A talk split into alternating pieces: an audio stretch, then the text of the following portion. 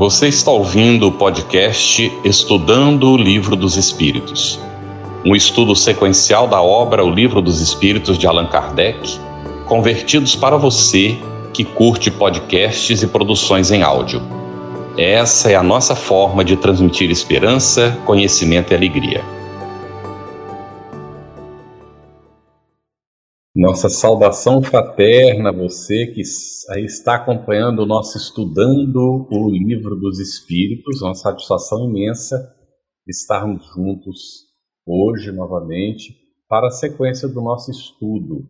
Nós estamos no, no nosso 38º encontro e, infelizmente, a Cris Drux não poderá estar conosco hoje novamente explico a vocês rapidamente, ela mudou e a, a instalação da internet não está sendo possível porque está chovendo muito e é arriscado para os técnicos subirem nos postes, fazerem a, a, a, a colocação dos fios e fazerem a conexão lá. Então eles estão esperando acalmar, não é a, a situação para poder fazer a instalação e ela infelizmente não tem como entrar mas estamos na expectativa de que na semana que vem ela estará conosco. E nós temos aqui hoje o apoio, então, da Conceb. Estamos com as nossas intérpretes para Libras, Verônica Lima e Ariane Silva Rabelo. O nosso agradecimento é, pela, pelo apoio aqui. E aí é uma, uma benção né, o pessoal poder acompanhar o nosso estudo. A gente fica muito feliz por isso. Os nossos convidados de hoje, Romero Esmeraldo e Eugênia Canto. Ambos são do Ceará. Muito bem-vindos aqui ao nosso Estudando o Livro dos Espíritos hoje. E vamos também agradecer aos nossos parceiros de transmissão simultânea, que fazem é, a multiplicação da oportunidade de você poder acompanhar desde a sua casa o nosso estudo. Nós hoje vamos seguir a segunda parte do Livro dos Espíritos, no capítulo 4 da pluralidade das existências, e vamos concluir esse tema Transmigrações Progressivas, abordando aqui as questões 193 a 196A, e já vimos que tem pergunta aí no chat que nós vamos procurar atender também. Nós vamos iniciar perguntando para a Eugênia, e aí ela cumprimenta todo mundo é a questão 193, Eugênia. Pode um homem, nas suas novas existências, descer mais baixo do que ele esteja na atual? Boa noite a todos, boa tarde ou bom dia, dependendo do horário que verão. Boa noite aqui ao Romero, meu conterrâneo, Carlos, Ariane e as meninas que auxiliam aí. Olha, na realidade, a resposta que os espíritos dão é bem sucinta e merece uma reflexão. Dizem eles que, do ponto de vista social, sim, mas do ponto de vista do espírito, não. O que, que significa isso? Significa claramente que a evolução do espírito ela não guarda uma relação direta com reencarnar em tal ou qual posição no meio social. Né? Nós que vivemos em sociedade, em comunidade, nós temos em diversos países uma pirâmide social, né? que é a base composta por aqueles que, é, digamos, ganham menos. E essa pirâmide, é, o formato, ela indica que lá no topo são aqueles considerados né, mais aquinhoados financeiramente mas também há posições destacadas no meio social que são conferidas pelo mando, quando alguém detém poder, prestígio de algum modo, não é? Então, isso é totalmente dissociado da evolução do espírito, porque o espírito, ele pode e em geral ele estagia em diversas posições, até para aprender aquilo que as diversas posições podem ensinar, se é se, se é uma condição de penúria material ou de mais dificuldade material, terá certos ensinamentos. Se for uma, uma posição de mando, de governança, de prestígio, de fama, qualquer que seja a condição que nós encarnados em geral, conferimos muita importância, né? Nós, nós, em geral, reverenciamos, às vezes de forma até exagerada, certas pessoas, porque estão em certas situações, que são passageiras todas, né? Então, o que é de real? É o que o Espírito conquistou e que nada nem ninguém é capaz de tirar dele conhecimentos, virtudes, né? Tudo aquilo que ele leva para outra vida, como é dito lá no Evangelho. Isso é que constitui a sua grandeza ou pequenez enquanto espírito. Virtudes e conhecimento aliado à virtude, né? Conhecimento por si só também não confere evolução. Muito bem. Excelente. Você que está aí acompanhando em casa, se tem alguma pergunta, né, vai colocando no nosso chat, por favor. É, Romero, a 194 diz assim: É possível que em nova encarnação a alma de um homem de bem anime o corpo de um celerado? Seria um criminoso, né? Fechado o microfone. Interessante essa pergunta. Boa noite a todos os amigos, Eugênia, Carlos, Ariane, Verônica e todos os nossos ouvintes. É um prazer estar aqui com vocês. É, identicamente como a resposta da pergunta anterior que a Eugênia respondeu também é muito sucinta, né? mas ela não deixa dúvidas. Ela diz que não pode em a nova encarnação, a alma de um homem de bem animar um corpo acelerado, porque o espírito não pode degenerar. Né?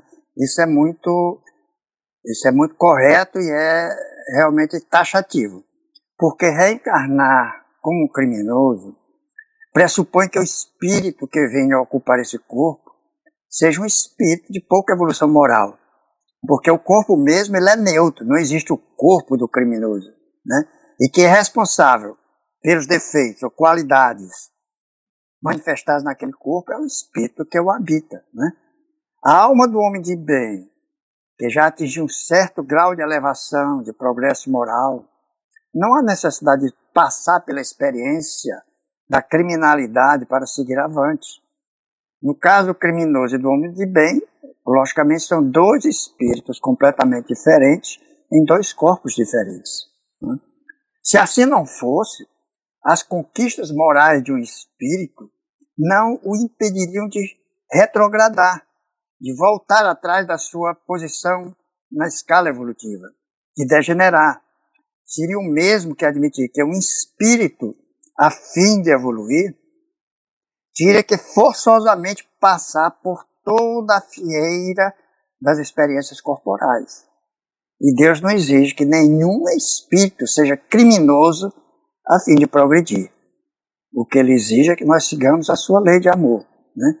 Nós podemos regredir, como a Eugênia bem falou, na condição social né, da vida terrena, como homem, não como espírito. Porque o, o espírito mantém suas conquistas morais. Ele pode estacionar, pode se desviar e permanecer estacionário, mas as suas conquistas, as suas virtudes se mantêm. E eles se elevam gradualmente na escala espírita e eles não, não descem dessa escala, não retrogradam. Né? Essa, é, essa que é a verdade. Muito bem, Romero. Isso nos deixa bem claro, não é? A conquista que o espírito realizou no ponto de vista moral não é perdido nunca mais. Se há, como foi colocado pelo Eugênio, Romero agora está também comentando a pergunta complementando, se o indivíduo se apresenta é, de forma diferente, será de repente no, no, no, campo social, não é? Mas a conquista moral não perde mais não. Ele poderá vir rico numa encarnação, na outra encarnação não vir rico, e assim sucessivamente, não é? passando pelas diversas experiências necessárias à sua evolução.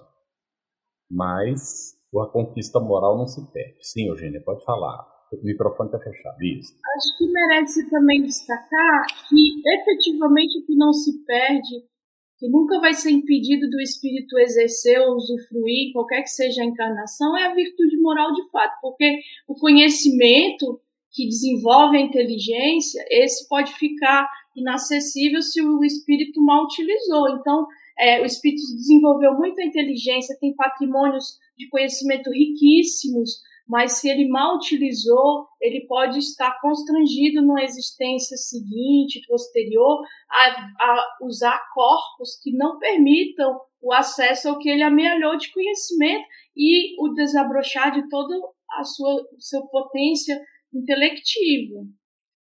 Muito bem lembrado, Eugênia. Excelente. E aqui, Eugênia, na 194A, a pergunta é: a alma de um homem perverso pode tornar-se a de um homem de bem? Naturalmente que sim, porque é, a nossa destinação é essa: é, é tornarmos-nos mais do que homens de bem, é tornarmos-nos espíritos puros, co-criadores com Deus, né? espíritos puros. Então é a destinação de todos. A origem é a mesma, nós temos uma origem comum, que é a de de espírito simples, ignorante, e uma destinação comum, que é a de espírito puro. Entre a origem e o termo da nossa jornada evolutiva, o fim, cada um de nós vai traçar né, os seus caminhos, ou descaminhos, nós vamos nos, ora nos aproximar, ora nos afastar das leis de Deus, a depender das nossas escolhas. Mas todos nós e isso é sublime no, no que os espíritos desvelam, é sublime na lei de Deus, que aquele criminoso mais hediondo, aquele criminoso mais perverso, mais distanciado da lei do amor, um dia será um espírito puro também, não é? Como a poesia de Castro Alves bem grafou pela mediunidade do Chico, é a dor que através dos anos, dos algozes, dos tiranos, anjos puríssimos faz, transmutando meros rudes em arautos de virtudes, em mensageiros da paz. Todos nós. É lindo isso, né? Muito bem. É, Eugênia, é, está relacionado com o assunto, a Andréa Henriques, ela pergunta, então nós que estamos aqui estudando o Espiritismo, jamais reencarnaríamos num corpo perverso? Olha, se, se tivermos a certeza de que todos nós aqui que já buscamos nos descedentar, descedentar a alma com esse tesouro que é o Espiritismo, né? Tendo essa certeza de que nessa condição de buscar um passo que nos oriente espiritualmente, que nos dê um código de conduta moral que nos faz crescer, penso que seria totalmente incongruente com a situação do perverso, porque o perverso que é o perverso, né? Talvez até Romero possa explicar melhor, porque é, é, é uma terminologia, suponho, da, da psiquiatria, né? Da medicina também. Há uma caracterização do que seja perverso. Mas no entendimento vulgar é aquela pessoa má, aquela pessoa que se compraz do mal. Para mim é inimaginável que alguém que busca descedentar a sua alma com um tesouro espiritual que a eleve tenha ainda prazer em fazer o mal, prazer em ver sofrer alguém. Né? Aqui, ó, diferente dos equívocos que eventualmente todos nós ainda venhamos a cometer, porque ainda somos, é, digamos, incipientes. Né? Nós estamos num planeta que é de provas e expiações, rumando para uma condição melhor de mundo de regeneração, mas olhando o noso habitat atual, nós vamos constatar que a Terra não é um mundo muito avançado moralmente. Ainda não é. Então, nós estamos num mundo compatível com o nosso grau evolutivo. Portanto, não somos ainda imunes ao erro, ainda não somos não somos infalíveis, não somos espíritos tão adiantados. Então, nós ainda vamos nos equivocar, eventualmente cometer é, erros né, que possam nos fazer sofrer, erros que ainda são fruto da nossa ignorância e outros que são fruto da nossa teimosia, mas acredito que todos nós que buscamos, não, não só no Espiritismo, mas em qualquer religião sincera, que alente, que impulsione a criatura para Deus, não há os perversos, né? os que fazem o mal pelo mal. Muito bem. Eu é. posso, posso comentar, caso um pouquinho, que a Eugênia provocou. Eu acho que na, definição da psiquiatria, assim, de uma maneira geral, eles classificam em psicopatologias, né? Esses psicopatas que cometem, etc. Mas eu acho que a melhor de todas é a do próprio Espiritismo, que diz que são espíritos enfermos, né? Eles estão apenas afastados do bem. Quanto ao fato de se estudar o Espiritismo e chegar a entrar no corpo perverso na futura encarnação, torna-se um pouco mais improvável pelo fato de que o conhecimento que o Espiritismo lhe dá lhe torna responsável. Você vai tendo muito mais cuidado para não errar, você, porque você sabe das consequências. Então, é pouco provável que você vá ocupar um corpo desse tipo, ou você possa vir a falir tremendamente com a perversidade se você não tem, não tem esse instinto dentro de você. Se uma coisa que já foi dominada, você não está fadado a repeti-la. Né? Que a nossa tendência é sempre para cima, é sempre progredindo.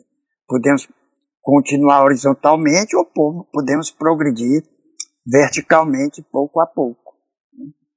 Muito bem lembrando, né, que o que já foi colocado antes, que se o corpo é perverso é porque o espírito é perverso, não é? E, e, e, se está aprendendo, está aplicando o conhecimento, está fazendo a sua reforma moral, está procurando se dedicar ao bem, por que vai reencarnar perverso? Não faz sentido, não é? Vai reencarnar na condição evolutiva em que está. Muito bem, muito bem explicado, ótimo. Romero, nós vamos, vou fazer a 195 e ligado a ela já tem uma outra pergunta feita pela Ana Lúcia, eu vou fazer em seguida, porque é uma sequência da outra. A 195, a possibilidade de se melhorar em outra existência não será de molde a fazer que certas pessoas perseverem no mau caminho, dominadas pela ideia de que poderão corrigir-se mais tarde? Depois que você respondeu, faça outra. Pois não. Essa pergunta eu acho muito parecida com a outra pergunta do caso daqueles que, como eles têm certeza que a existência é curta, eles procuram gozar o máximo dos prazeres da vida e negligenciar os deveres da vida terrena. Mais ou menos a mesma coisa. Porque quem pensa dessa maneira é porque não crê em nada e não se preocupa com a vida futura. E não será o medo do castigo eterno que que fará com que eles mudem de ideia e que eles se melhorem. Principalmente porque o fogo eterno não tem uma sustentação racional. Se ele acredita nas penas eternas, sentindo-se irremissivelmente condenado, ele não teria nenhum interesse em se voltar para o bem, porque não vai adiantar nada, né? porque não tem proveito. O arrependimento não vai refazer a condenação dele. E o caráter essencial das penas irrevogáveis é a ineficácia do arrependimento. Eu acho muito interessante essa pergunta, porque esse mesmo questionamento foi levantado quando da condenação da reencarnação no século VI, sexto século em Constantinopla. A igreja cristã primitiva, ela aceitava a reencarnação especialmente porque era a parte mais oriental, era dominante. E ela foi defendida pelos gnósticos e vários pais da igreja, como Clemente e Orígenes de Alexandria. Né? Então tem-se como certo que ela foi declarada uma heresia, ou no segundo concílio de Constantinopla, que foi em 553 depois de Cristo, ou como alguns historiadores creem, talvez mais acertadamente, ela foi condenada dez anos antes do concílio de Constantinopla, em 543. E naquele tempo, muitos cristãos pensavam que a doutrina da reencarnação ia dar às pessoas um lapso de tempo e espaço muito, muito amplo, que iria desencorajar a lutar pela salvação imediata. Né? Então prevaleceu a doutrina da vida única, e que foi muito pior, porque como Yogananda diz, milhões de pessoas ao longo do tempo, não usaram sua vida única para procurar Deus, mas para gozar este mundo tão excepcionalmente ganho e tão brevemente perdido. Por outro lado, nós percebemos também que muitos dos que acreditam na reencarnação não a apreendem bem, ou não estão conscientes das implicações morais, ou não procuram compreender suas consequências para a vida futura. Portanto, eles ou não compreendem, não acreditam, ou não aceitam. E quem diz que acredita e persevera no, meu, no mau caminho é como se não cresce nada realmente. Então, acreditar que por causa da lei do progresso, com a certeza de chegar mais cedo ou mais tarde, a perfeição e a felicidade seja um encorajamento para que persevere no mal, sob a condição de se arrepender mais tarde, é um tremendo erro. Primeiro, porque o espírito inferior não vê o fim da sua situação. Ele continua naquele sofrimento, ele não, não percebe que tenha um fim. Depois ele vai compreender, chegar a compreender que ele é o causador da sua infelicidade. Ele acaba compreendendo que depende dele fazer cessar esse sofrimento. E quanto mais tempo ele se persistir no mal, né, mais tempo ele vai ser infeliz. E o sofrimento vai durar sempre se ele não lhe colocar um fim. Né? Agora, o Espiritismo também não é contra a felicidade neste mundo. Pelo contrário, aborda a felicidade como um ponto, como um ponto muito sensível para o homem. Porque nós passamos a perseguir melhor essa felicidade quando a gente tem uma ideia mais precisa da vida futura. Né? Quando a gente amplia o, amplia o nosso conceito com a vida futura. Inclusive, o Espiritismo nos orienta mesmo a procurar ser feliz, segundo as necessidades da humanidade. E que não é preciso você se siliciar, você sofrer, macerar seu corpo, para depurar o seu espírito. O, o desejo do bem-estar força o homem a procurar sua melhoria, né? impelido pelo instinto de progresso e de conservação, que são leis da natureza. E, portanto, é pelo trabalho, pelo prazer, pelo dever, que ele obedece aos desígnios da providência. E foi para isso que nós fomos colocados na Terra. Né? Mas nós devemos atentar que nossa felicidade seja uma felicidade que jamais deva cobrir de vergonha a face daqueles espíritos que nos amam e nos dirigem. Né? E, nós devemos nos reportar sempre a Deus em todos os momentos, felizes ou infelizes. Né? Allan Kardec diz em uma nota do Livro dos Espíritos que enquanto a influência do Espiritismo não atinge as massas, ele vai felicitando aqueles que o compreendem. Isso é muito, muito confortador, né? Porque realmente isso é uma verdade, naquele tempo como é agora e como será sempre. Porque ele é muito consolador.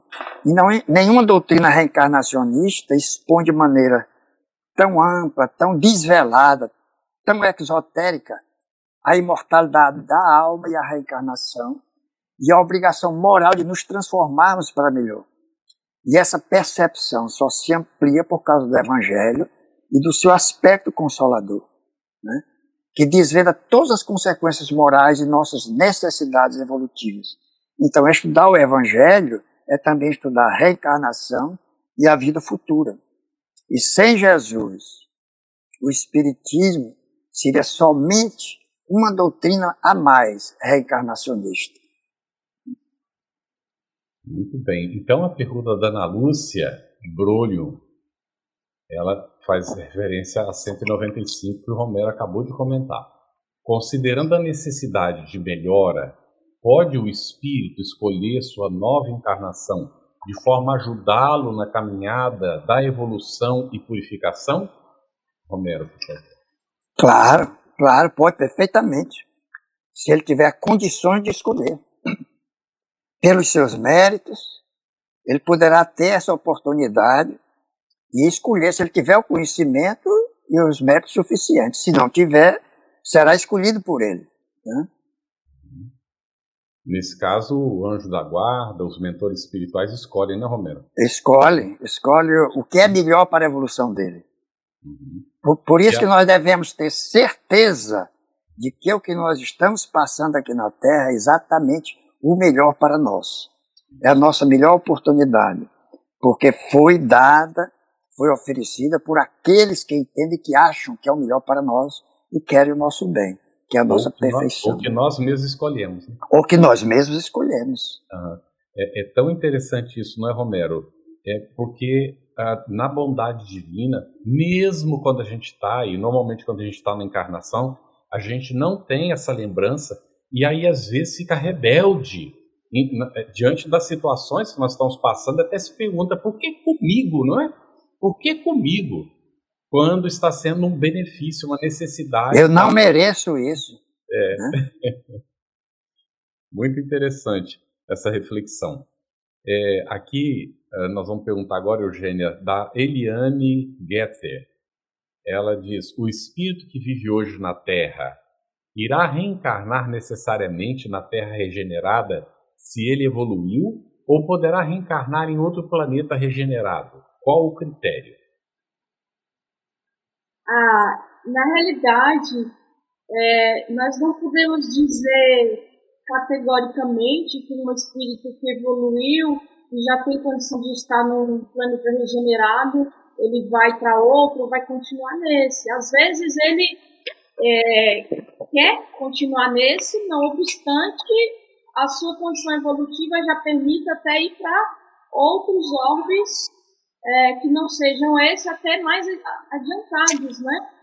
Nós é, tem, tem, uma mensagem, né, salvo engano, pela mediunidade do Chico, em que Bezerra de Menezes ele poderia estar numa, num orbe, num planeta bem mais feliz, mas ele pede para continuar assessorando aqui. Né? Então, na realidade, é, o espírito pode ir para outros orbes e pode continuar nesse. Agora, aqueles que não atingiram o nível compatível com o nível que a Terra terá, né, esses eles não mais estarão aqui, eles serão convidados a se retirar para orbes em que a situação de aflição, de desafios é mais acentuada. Se são dotados de grande inteligência, mas não compatibilizam as suas ações com a moral que vigorará no planeta de regeneração, eles então vão usar a inteligência para auxiliar o desenvolvimento de mundos mais primitivos, né? Ou dizem, diz Kardec no item 27 de A Gênesis, lá no capítulo 18, no capítulo, sobre a geração nova, que poderão também estar em é, etnias, povos mais primitivos da Terra, né? Então, é, nós não podemos dizer categoricamente se, se continua ou se vai para um outro no mesmo patamar. Né? Isso depende muito da história evolutiva do espírito e do que ele deseja ainda realizar em prol da sua evolução mesmo, né? Muito, muito bem, Eugênio. Eu queria, só, se me permitisse, só complementar um pouco, porque o que é que os espíritos também nos dizem? Que muitos de nós estamos aqui pela primeira vez na Terra. É porque já estivemos em outros, provavelmente em mundos de regeneração. Todos os mundos são solidários. O que você não consegue aqui em um mundo, você pode ir para outro para obter.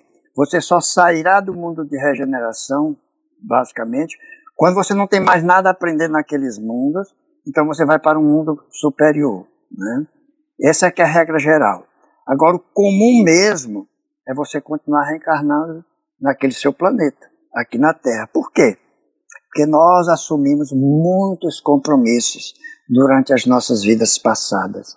E é aqui que nós temos que nos reajustar com aqueles que ficaram atrás. Por isso que nós temos que permanecer na Terra, até que nós nos tenhamos reajustado com todos aqueles a que nós prejudicamos e que tenhamos elevado a nossa evolução ao ponto de passar para outro planeta mais evoluído. Muito bem, eu, eu perdi todo o chat privado. Eu não sei o que aconteceu. Ah, de repente a tela aumentou, eu só conseguia ver né, um pedaço do, de, de, da, da Eugênia falando e de repente sumiu a tela inteira e eu não conseguia ver mais nada. Aí, aí de repente eu caí. Então eu tô sem um chat privado, viu, Gidelma? Não tenho nada mais do chat privado. Tudo caiu. Todos os comentários, todos foram embora. Então não tem as perguntas nenhumas, além das que eu fiz, foram-se todas as perguntas. É, não aparece, é, vamos ver. Ok, nos favoritos, não é? Não estão favoritados, viu? Também as perguntas. Bem, então a gente estava aqui na, na 196 na... para Eugênia. É, isso. Para Eugênia e depois a gente recupera as perguntas todas. Eugênia, não podendo os espíritos aperfeiçoar-se a não ser por meio das tribulações das existências corpóreas, segue-se que a vida material seja uma espécie de crisol ou de depurador por onde tem que passar todos os seres do mundo espírita para alcançarem a perfeição? É exatamente isso que dizem os espíritos, não é? É preciso a reencarnação num, num corpo de carne, tomar uma existência corpórea para que nós possamos adquirir experiência, né? Na realidade, a nossa encarnação ela tem uma dupla finalidade, reparação e ascensão, né? No nível em que estamos, ainda temos coisas a consertar daquilo que eventualmente desmantelamos, né? Seja através de relações ou de situações. Então, a vida maior nos convoca e aqui, ratificando, reforçando o que o Romero colocou, em geral, nos mesmos palcos, né?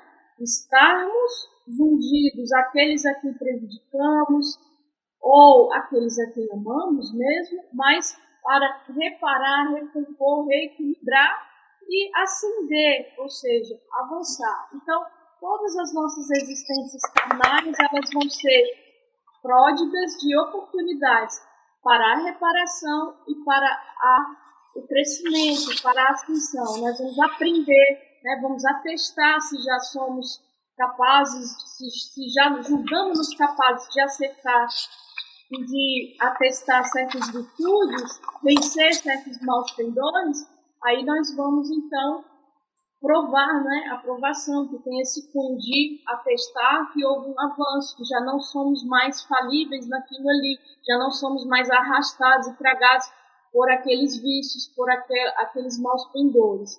E crescer, edificar, porque todos nós somos convocados a realizar tarefas compatíveis naturalmente com a nossa capacidade, com a nossa com as nossas habilidades, com aquilo que já desenvolvemos de é, habilidades mesmo, é, intelectivas, enfim. Então, cada os seus os próprios talentos e exercer as missões é, que a vida mesmo é, engendra para cada um de nós. Os espíritos dizem que uma delas, das mais sublimes e mais nobres e mais difíceis, é, por exemplo, ser pai, mãe, né? É uma grande missão. Então, cada um de nós vai estar inserido na situação adequada a reparar e crescer.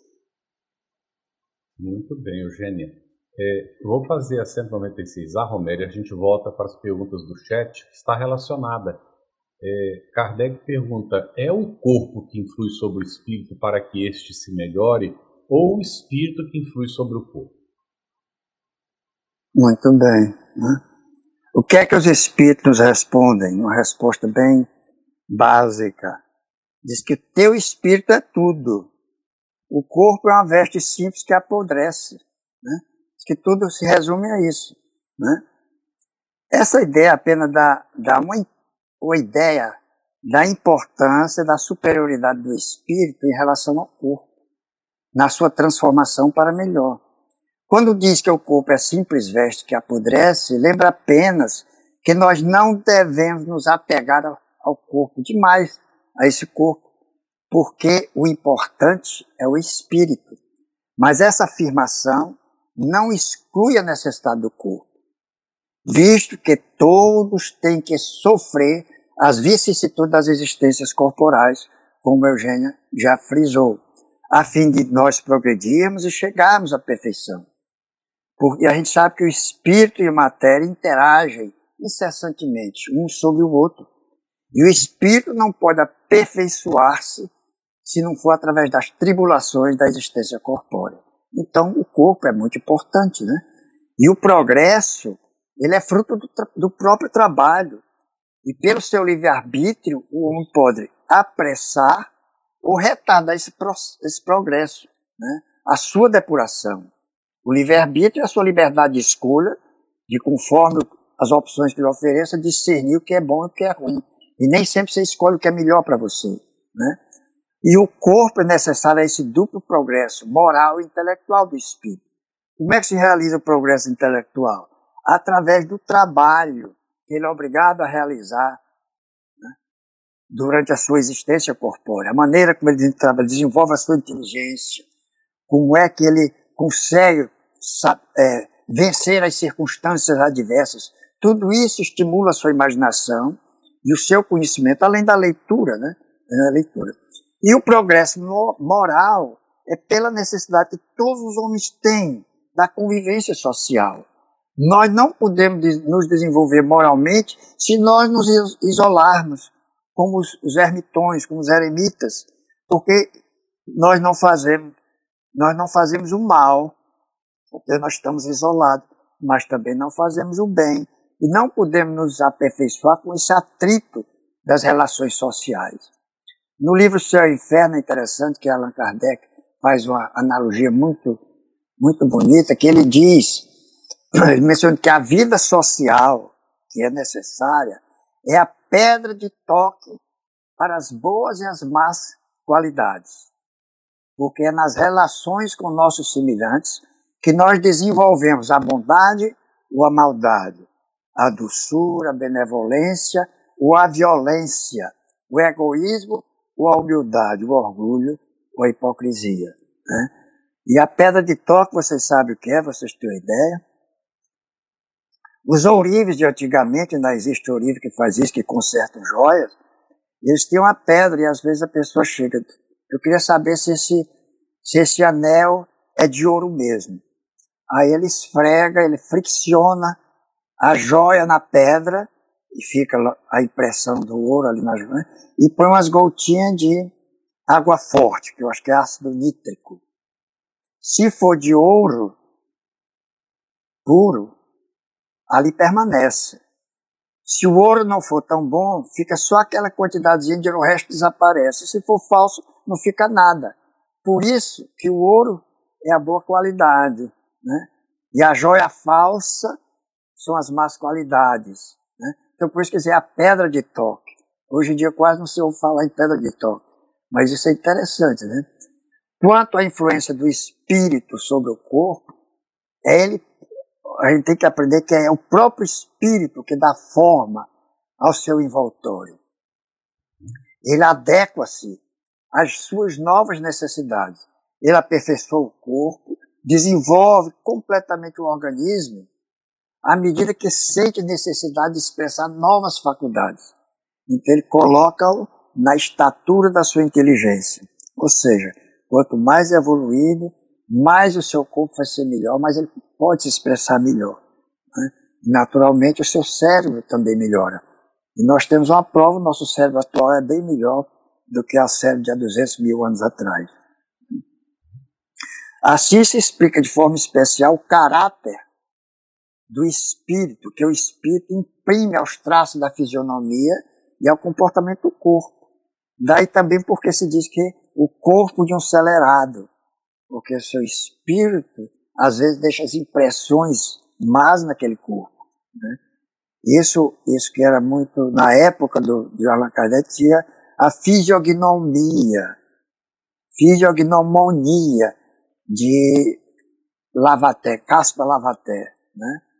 Que era uma ciência, que você podia prever todas as, as suas o desenvolvimento mental da pessoa através das impressões que ele tem na sua face, no seu rosto, as impressões cranianas, né? Então, nós vemos como isso é, como é só para ter uma ideia de como o espírito pode imprimir o seu perfil naquele corpo. Né?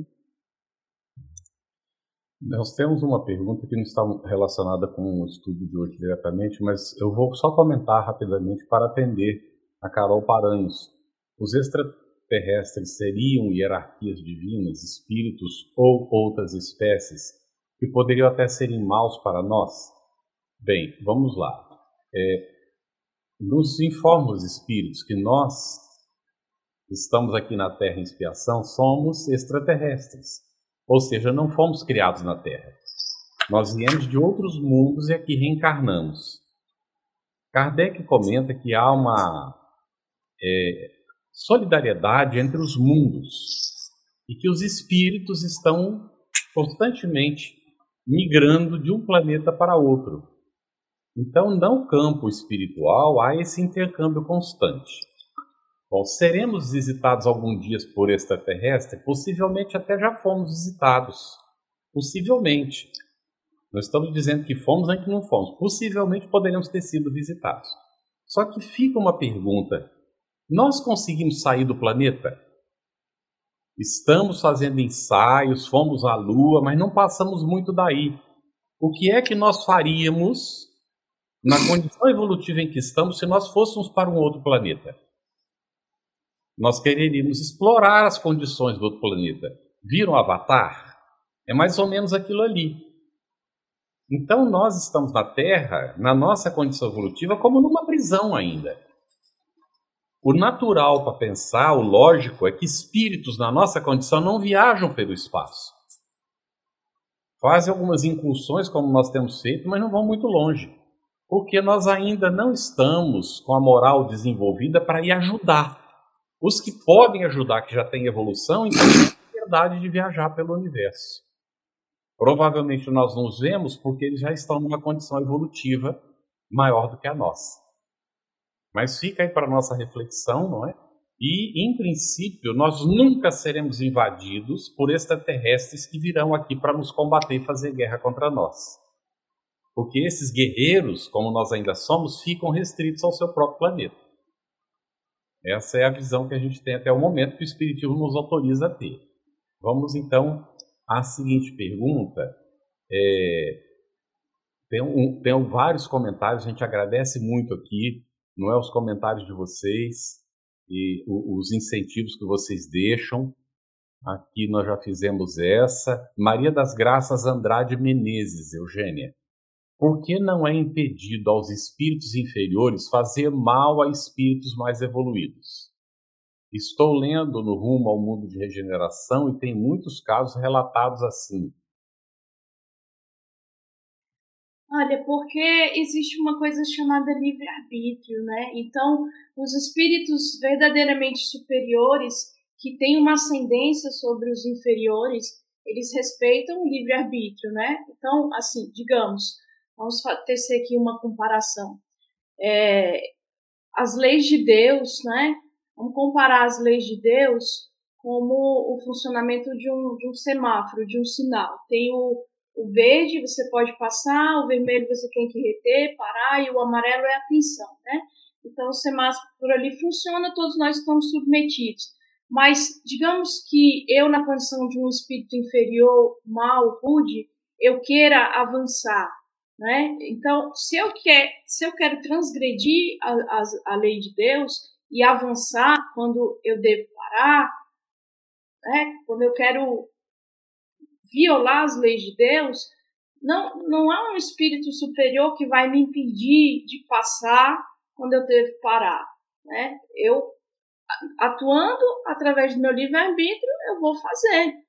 Então, Assim é, cada um de nós escolhe, opta, faz, atua na medida do, do, do seu nível evolutivo. Agora, quando um espírito é, bom, ou que foi colocado na pergunta superior, reencarnado na Terra, está numa situação em que ele não deve passar por determinadas é, circunstâncias, ele não deve vivenciar certas experiências por alguma razão, né? Então, um espírito que tem ascendência sobre o interior pode é, evitar que ele passe por certas circunstâncias que ele não deve passar ou que ele não quer passar. Agora, os espíritos verdadeiramente superiores, eles não catalogam uma circunstância má ou boa como nós catalogamos, né? porque eles veem a consequência. Então vejamos o exemplo magno que tivemos aqui, Jesus. Espírito puro, o puro por excelência. Ele passou por uma situação que para a maioria de nós, se não todos nós, seria terrível em, termos de sofrimento, porque ele sofreu na nossa ótica, no nosso ponto de vista, sofreu fisicamente, com a crucificação, com é, a sua paixão ali, nos seus instantes derradeiros, sofreu traição, sofreu abandono daqueles que estavam próximos. Então, dores morais e físicas, né? Que para nós seriam talvez insuportáveis, mas ele passou por aquilo ali. Ele, o puro, o espírito mais adiantado que a Terra já abrigou. Né? Então, essa catalogação do que é bom, do que é ruim, isso também está atrelado à percepção nossa e, portanto, ao nosso nível evolutivo, né? Então, às vezes, o que nós achamos que para um espírito superior, ah, está passando por isso, nossa, que ruim, que terrível, mas o espírito, às vezes, ele elege até para dar um testemunho, até para dar um exemplo. Por exemplo, nós vinculamos, nós achamos assim muitas vezes que o, os espíritos é, ditos santos, né? As almas sadias, almas que aqui reencarnam missionárias, Francisco de Assis, Irmã Dulce, Madre Teresa, o próprio Chico Xavier, que elas estão livres, por exemplo, de doenças no corpo. E todos esses padeceram. Francisco, dizem os historiógrafos hoje que ele teve a hanseníase, né? É, Irmã Dulce funcionava o seu pulmão com uma capacidade super restrita. Né? Ele tinha insuficiência respiratória e era uma energia exuberante para atuar no bem. Então, assim, às vezes nós catalogamos algo de ruim que não é propriamente ruim. Não sei se Romero deseja complementar.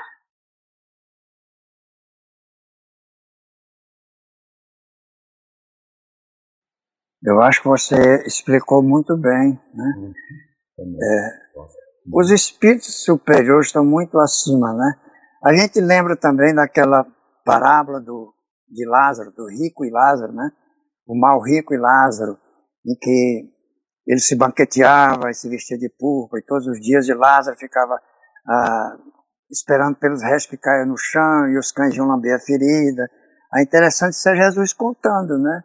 Um dia Lázaro morreu e foi para o seio de Abraão.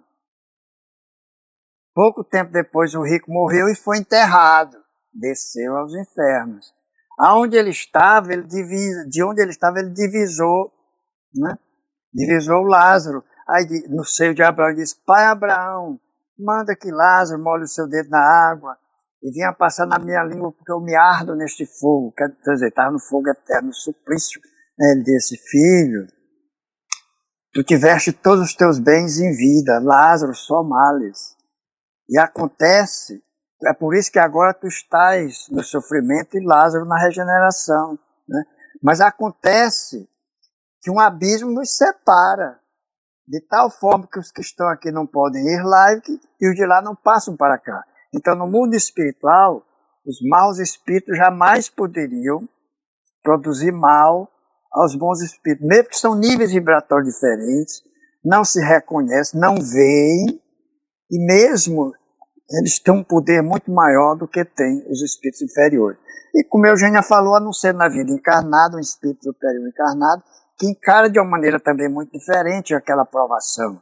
Muitas vezes vê um espírito que é muito querido dele e que é um espírito já mais, eh, ainda mais atrasado, que ele procura progredir, fazê-lo progredir né? mas não necessariamente fazendo mal e não considera como mal aquele que ele fez, mas como uma consequência da sua ainda ignorância, do seu primitivismo. Né? Muito bem. Nós estamos com bastante pergunta. Vou pedir para a gente ser breve nas respostas para ver se a gente consegue atender o máximo possível. É um comentário de Aldo Nobre às 20h12. Desde um ramo de erva e no menor inseto até os astros que se movem por todo o espaço Por toda parte vemos a prova de uma solicitude paternal. Muito bonito, não é? A Valdemir é. Moraes coloca a pergunta: Romero, o espírito evoluído pode reencarnar para receber um espírito moralmente baixo para ajudá-lo, mesmo sabendo que será uma experiência dolorosa? Claro, estava sendo comentado. Né? Eu acabei de comentar isso, né? Você pode receber um espírito em processo expiatório, né?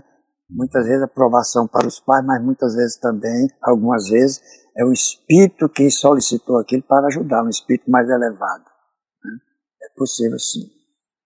Muito bem. A Deise Moutinho, Eugênia, pergunta: os ensinamentos adquiridos pela doutrina espírita reencarnando na próxima vida em uma família que não seja espírita, o espírito esquece esses ensinamentos? Boa pergunta. Olha, todos esses ensinamentos que nós amealhamos, sejam é, espíritas ou não espíritas, eles ficam latentes em nós. E nós, como que temos uma reminiscência.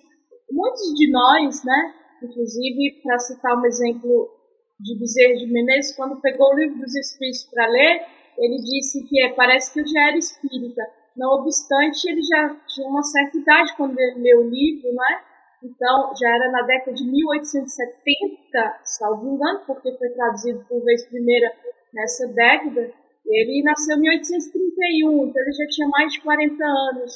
Até então, ele era católico, lia a Bíblia, mas não ele não tinha é, desabrochado para a crença espírita. Quando lê o livro dos espíritos, ele diz: era como se eu já fosse espírita e eu não soubesse. Então, o que nós aprendemos, que cala fundo em nós, que norteia as nossas vidas, traz esses conhecimentos, eles vão aparecer numa existência vindoura como uma reminiscência, uma tendência, aquilo que vai nos impulsionar veladamente, né? não necessariamente é, ostensivamente. Então, é, desse modo é que funciona. Podemos reencarnar em famílias é, não de pessoas que não são espíritas, não é? E, e aí, por alguma razão, nós escolhemos, nem todos têm a mesma crença, abraçam a mesma crença, por alguma razão nós optamos, porque nós não somos vinculados em famílias a depender da crença. Mas é claro que há aqueles que já nascem numa família em que os pais, os avós são espíritas, né? Então isso vai depender também da necessidade do espírito. Uhum. A Sarah Klein fez um comentário, 2016. Finalmente consegui assistir ao vivo, que bênção.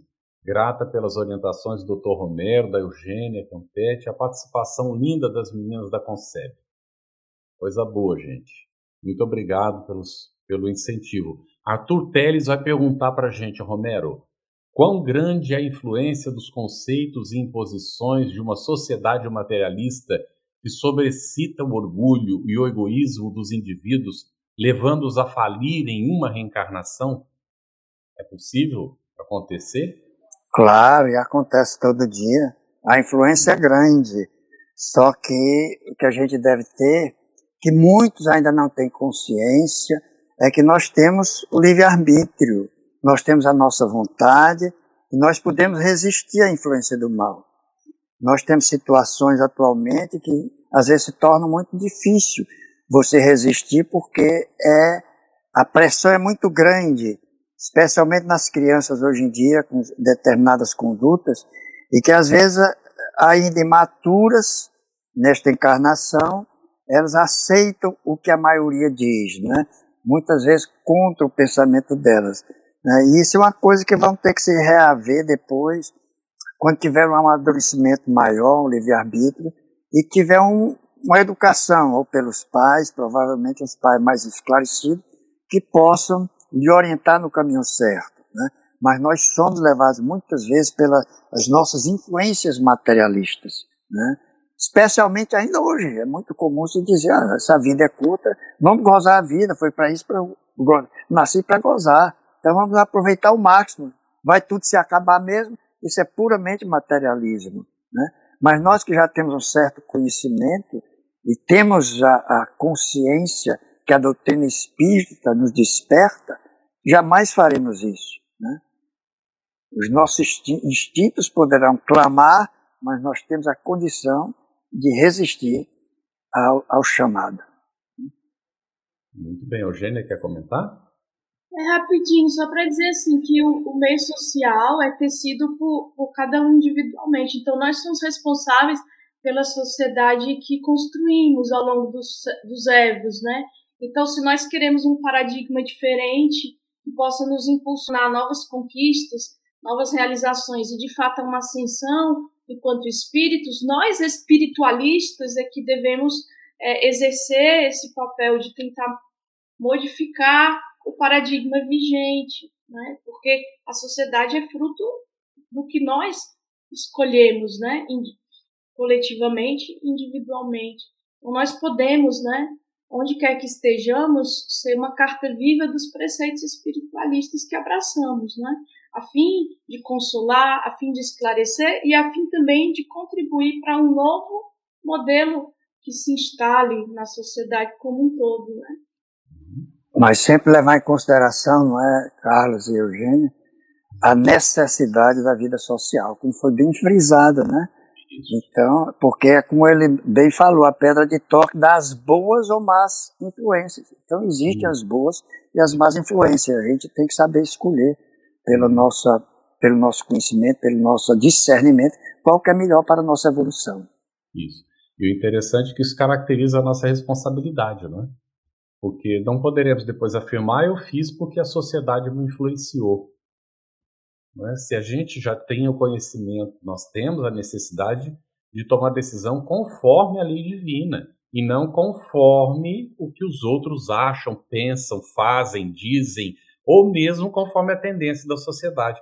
Porque há momentos que a tendência social é bem no campo mesmo né, do, do, desvio, por causa dos meios de comunicação, é? até é, no rumo da destruição da família, ou do prejuízo da família, e que é, é importantíssimo a gente ter isso bem claro para nós. O Espiritismo coloca bem, bem, bem, bem objetivo.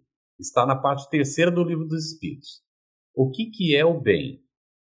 O bem é o indivíduo viver conforme a lei divina. O que é o mal? É quando o indivíduo vive de forma diferente, contrário à lei divina. E isso vale para todo mundo. E agora, quem conhece é mais responsável. E nós somos mais responsáveis, né? porque nós espíritas temos essa chance de conhecer. Aqui a Alvina Borges, às 20h24, perguntou: é para Eugênia agora? Cada encarnação já está programada para tempo previsto? Eu deixo de cumprir a etapa, então posso ficar com débitos para outras encarnações? Olha, quando nós programamos a nossa encarnação, assim, não que a gente vá, ah, vou programar agora assim 10 encarnações para frente. Aí a próxima vai ser assim, a outra vai ser assada, a outra vai ser cozida. Não, é uma de cada vez. E quando nós programamos, se já temos lucidez suficiente, naturalmente assessorados por, pela nossa família espiritual, para programar ali, nós vamos então ter mais ou menos uma quantidade de fluido vital correspondente ao que nós devemos viver na existência em questão. Mas podemos abreviar, depender das nossas escolhas de encarnados, né? Porque temos o livre-arbítrio, ou podemos até elastecer um pouco as chamadas moratórias que alguns em alguns livros espíritas é, há registros dessa natureza. Então, o, o, o uso do nosso organismo físico vai abreviar o nosso período aqui ou vai elastecer um pouco, mas não é que tem aquilo ali X e se não for milimetricamente X, né? Mas lembrar, tudo que nós fazemos que distorce daquilo que planejamos, ressuma para o espírito imortal que somos em um desconforto, em um padecimento, sobretudo quando estamos no mundo espiritual, que temos mais lucidez. Romero lembrou bem, o remorso, não é? A, a, o espírito sentir e ter a sensação de que aquele padecimento seu não tem fim, e dizem os espíritos que um da, uma das dores mais acentuadas é essa do remorso, de não ter cumprido, de não ter feito, de ter postergado, de ter de não ter realizado aquilo que veio realizar, né? Tudo isso ressuma no, no porvir evolutivo nosso e nas novas escolhas. Muito bem. É, Romero, Larissa de Barros Teixeira, às 20h27, pergunta: por que o espírito só pensa ou quer evoluir quando está desencarnado? é a falta do conhecimento enquanto está encarnado é que não faz com que ele evolua. O conhecimento é muito importante, mas você veja que não precisa ser o conhecimento espírita em si. Qualquer pessoa pode ter esse conhecimento ou pode estar dedicado ao seu melhoramento por qualquer que seja a razão. Vamos, vamos pensar aqui no catolicismo, no cristianismo. Catolicismo. Você tem, sabe que o espírito é imortal e que se você cometer o seu pecado, você poderá ser condenado. E você sabe, não tem uma ideia precisa do que é da vida após a morte, mas sabe que será melhor. Talvez ele vá ver Jesus se ele for bom. Então você procura ser uma pessoa boa. E é o grande incentivo das religiões, de uma maneira geral, é para que você se melhore nesta vida. Né? E todas as religiões sérias, todas elas são protegidas pela espiritualidade. Né? Agora, no mundo espiritual, muitas vezes é quando você amplia os seus horizontes e você tem noção daquilo que você fez ou que você deixou de fazer. E o seu remorso, como a Eugênia bem frisou, sabe que vai sofrer, você vai procurar agora se melhorar. E você vai procurar fazer as coisas melhores para que você tenha, sofra menos na próxima vida. Porque você sabe que vai reencarnar. Pelo menos quando você tem um certo nível de entendimento na espiritualidade, você acreditará na reencarnação. Mas nem todos os espíritos da erraticidade creem na reencarnação, como aqui, aqui na Terra. Né? Não é o fato de você desencarnar, de você ir para a espiritualidade, imediatamente você está consciente que vai ter que reencarnar. Não, não é, não é isso exatamente. É um pouco mais complicado. Mas, de uma maneira geral, você, você progride na Terra e na espiritualidade. Você veja André Luiz, quando começa o nosso lar, é uma coisa. Quando, você, quando ele chega a é, é, a Evolução em Dois Mundos, é um cientista puro, né? Ali foi inspiração, parece até inspiração diretamente do Cristo.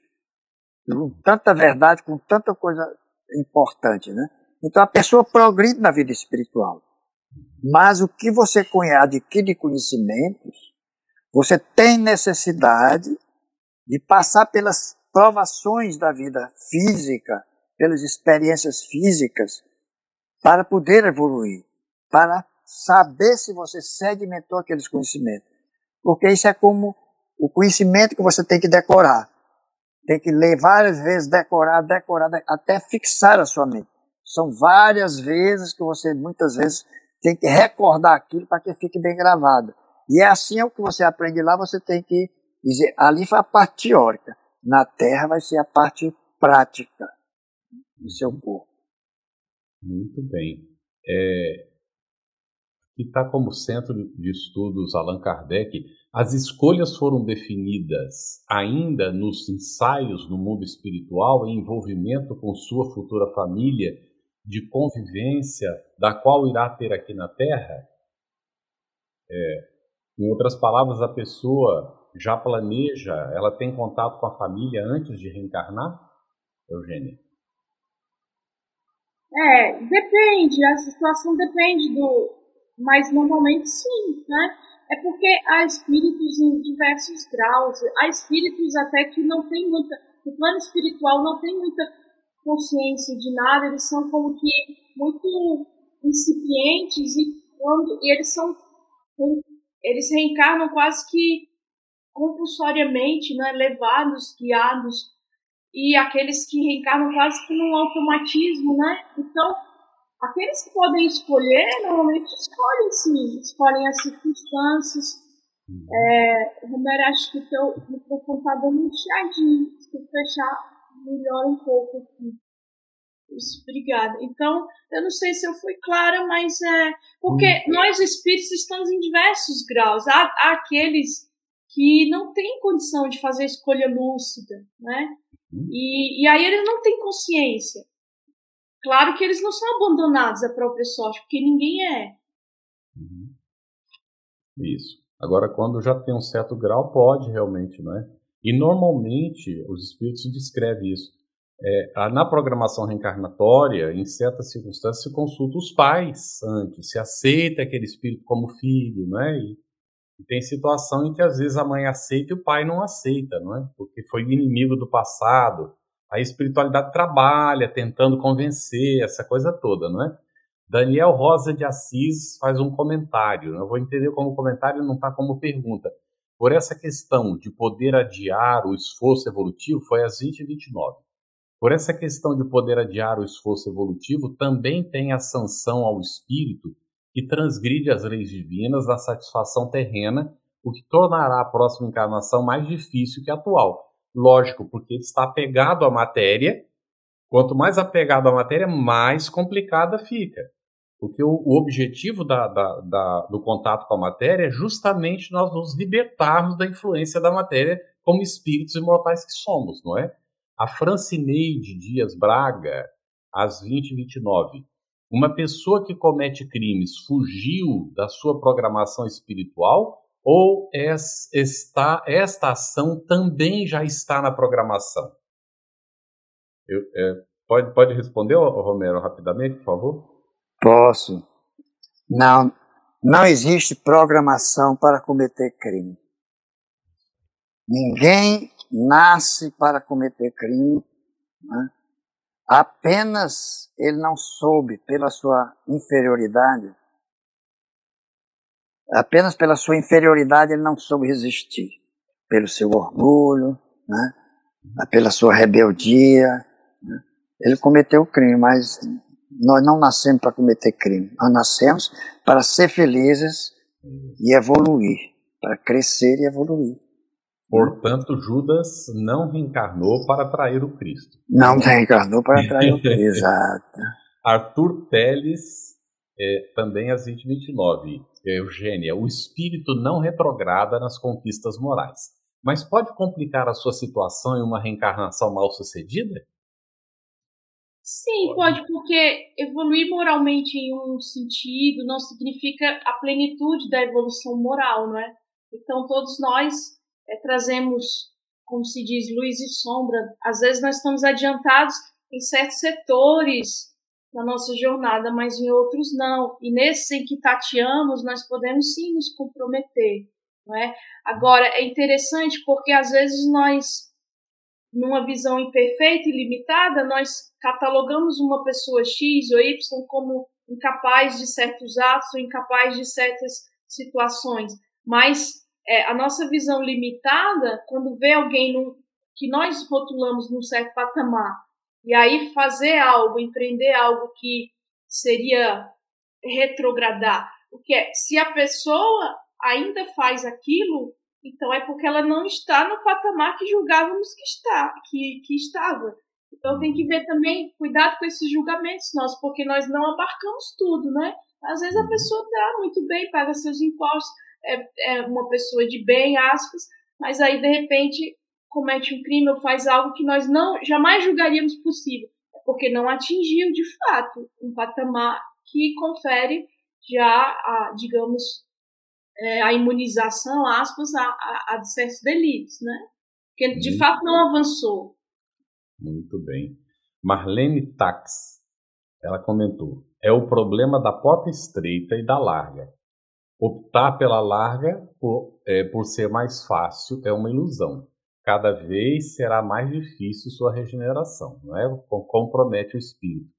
Romero, como ficam os espíritos do mundo de transição planetária conforme estamos vivendo hoje?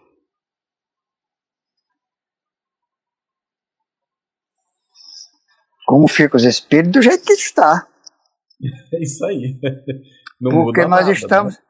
É, nós não vai mudar nada por hora no mundo de regeneração. Nós já estamos iniciando o mundo de regeneração. Uhum.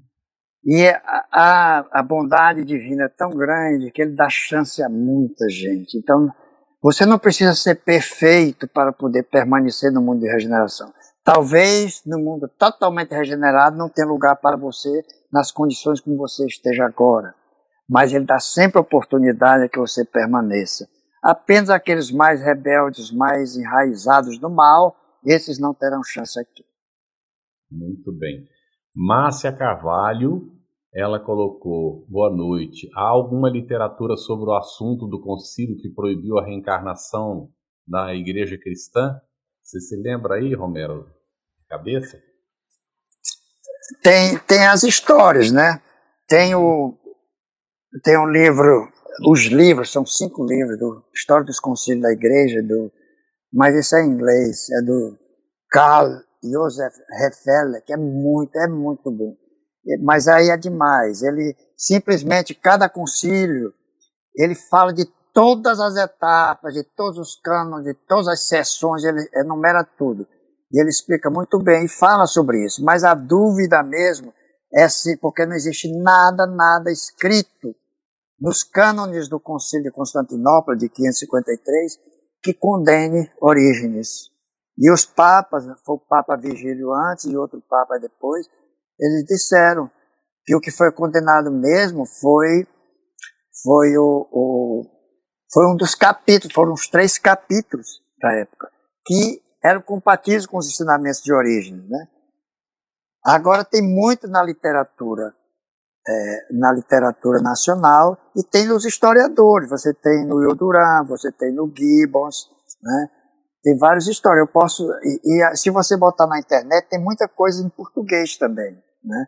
Tem muita literatura que fala sobre o Conselho de Constantinopla e a condenação da reencarnação.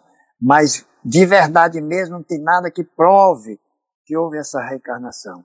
Teve uma, no, no, no século XIX, surgiu um documento na Biblioteca de Viena, na Áustria, em que mostrava os 15 anátemas do, do, de Justiniano, foi o imperador do Concílio Constantinopla, contra Orígenes, e que muitos acham que é irreal. O próprio refere, diz que apenas a de número 11 é que se refere a origem, o resto não é, não é de origem. Então ele considera que não é verdadeiro esse documento de que ele foi condenado. Tá certo. É, a Shirley Vilhalva fez um comentário às 8h32. Nesses 50 anos, os surdos espíritas levaram muito tempo para estar presente com sua língua de sinais dentro das comunidades espíritas. Podemos considerar o tempo de regeneração? É, com certeza, não é? Nós estamos nesse momento de regeneração em que é, as diferenças elas serão minimizadas em todos os sentidos. Então, a inclusão que Jesus praticou já no seu tempo, há mais de dois mil anos, ele praticou plenamente, nós vamos praticar como sociedade. Então, vai fazendo parte né, do, do avanço, com toda certeza. Luiz Carlos Rosa, às 20h33, ele pergunta: Os espíritos dizem, mas vocês o que pensam? Ô, Luiz, só, só para esclarecer, nós evitamos a opinião pessoal, a gente procura refletir o ensinamento dos espíritos superiores, porque senão a gente se perde em discussões estéreis e inúteis. Né? Então preferimos mesmo citar o que a espiritualidade nos ensinou. E o André Luiz Polimene, o espírito não melhora-se na erraticidade, o espírito André Luiz não nos é um exemplo. Já Romero comentou sobre isso, também não é a Eugênia. Comentário, de fato, foi até citado aqui, o Romero citou André Luiz é, com o livro Evolução em Dois Mundos, não é? Rapidinho, pode falar, Eugênia.